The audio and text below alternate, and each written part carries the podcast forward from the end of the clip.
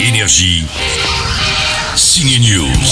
Ça y est, plus besoin de masque pour aller voir au ciné cette semaine un homme masqué avec des oreilles pointues chargé d'une enquête policière. Voyez qui Le tueur a laissé ça pour Batman. Pourquoi il s'adresse à vous Finalement assez classique ce nouveau Batman joué par Robert Pattinson, l'acteur au regard profond. Le bat et la cat.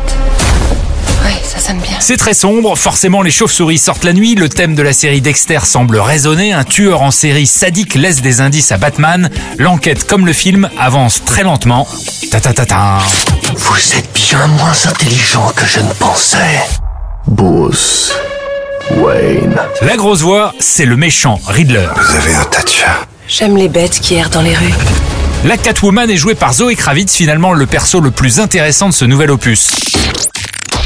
On change d'histoire de famille avec Belfast.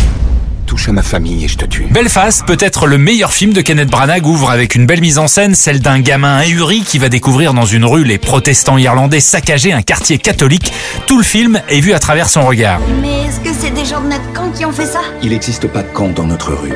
Il y en a jamais eu en tout cas. Belfast, c'est pas un film de guerre, c'est un film tendre sur des événements déchirants. C'est la bonne surprise ciné de la semaine. Il est d'ailleurs nommé dans la catégorie meilleur film de l'année aux Oscars. Profitez-en. Maman dit que si on part en Angleterre, les gens comprendront pas quand on parlera. On s'en fiche, ils comprennent pas. Malgré 50 ans avec ta grand-mère, j'ai jamais compris un traître mot de ce qu'elle dit. Énergie. Signe News.